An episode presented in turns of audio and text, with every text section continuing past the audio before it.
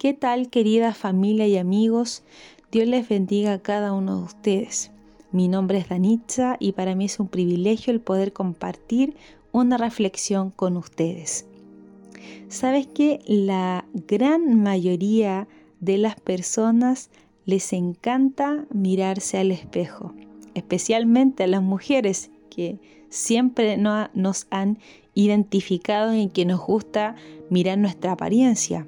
Pero también podemos incluir a los hombres. También creo que les gusta mirarse al espejo, ¿cierto? Y ver que esté todo ok. Invertimos tiempo en salones de belleza, invertimos tiempo en las barberías, nos gusta cuidar nuestro cabello, nuestro rostro y cada uno de nosotros quizás eh, nos sentimos identificados con eso. Pero sabes que también al reflexionar en este cuidado, ¿cierto? Que, nos gusta tener, eh, también hay un cuidado que necesitamos cuidar.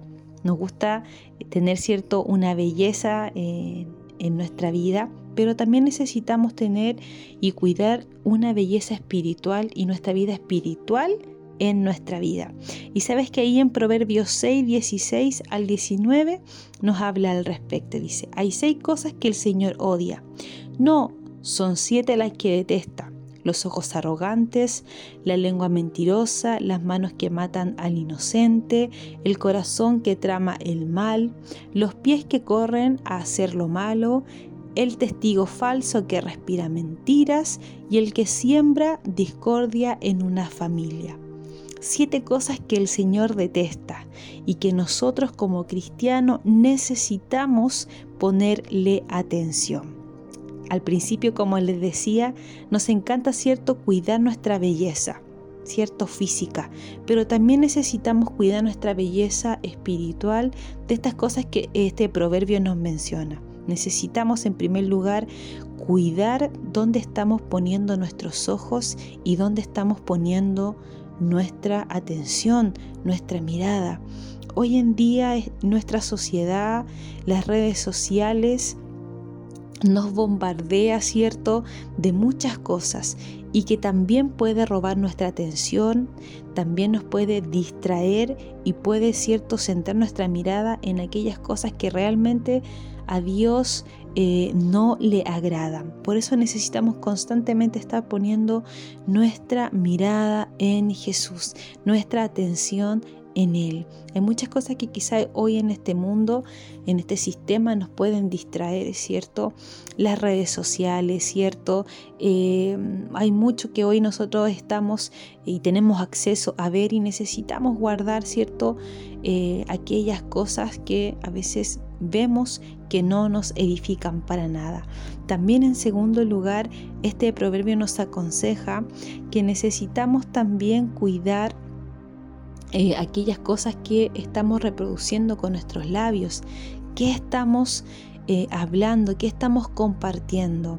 Necesitamos, ¿cierto?, eh, ser de aquellas iglesias, ¿cierto?, que tiene un lenguaje de honra, un lenguaje, ¿cierto?, que está siempre edificando y está bendiciendo a las personas. Creo que somos una iglesia que nos encanta honrar, que nos encanta bendecir, pero también necesitamos poner y tener cuidado con aquellas cosas a veces que eh, decimos a veces nos podemos eh, ver, ¿cierto?, envuelto en decir mentiras, ser deshonestos, quizás a lo mejor decir palabras hirientes. Por eso necesitamos cuidar, ¿cierto?, aquellas cosas que estamos hablando, ser aquellos que podamos ser de bendición.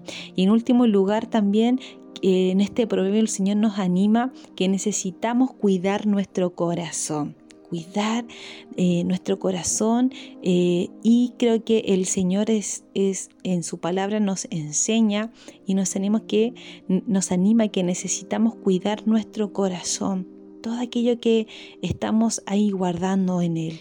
No guardemos rencor, no guardemos tristeza, porque a veces nuestro corazón cuando se llena de aquellas cosas que no nos bendicen, solamente pueden reproducir eh, mal para otras personas y para nosotros mismos. Su palabra dice que necesitamos guardar nuestro corazón porque de él mana la vida. De lo que hay en nuestro corazón, es también aquello que reproducimos con nuestros labios, es también aquello como actuamos y cómo nos dirigimos. Por eso necesitamos, ¿cierto?, guardar nuestro corazón en el Señor, que Él sea aquel que tome el control de nuestro corazón, de nuestra vida y ten por seguro que vamos a ser de bendición.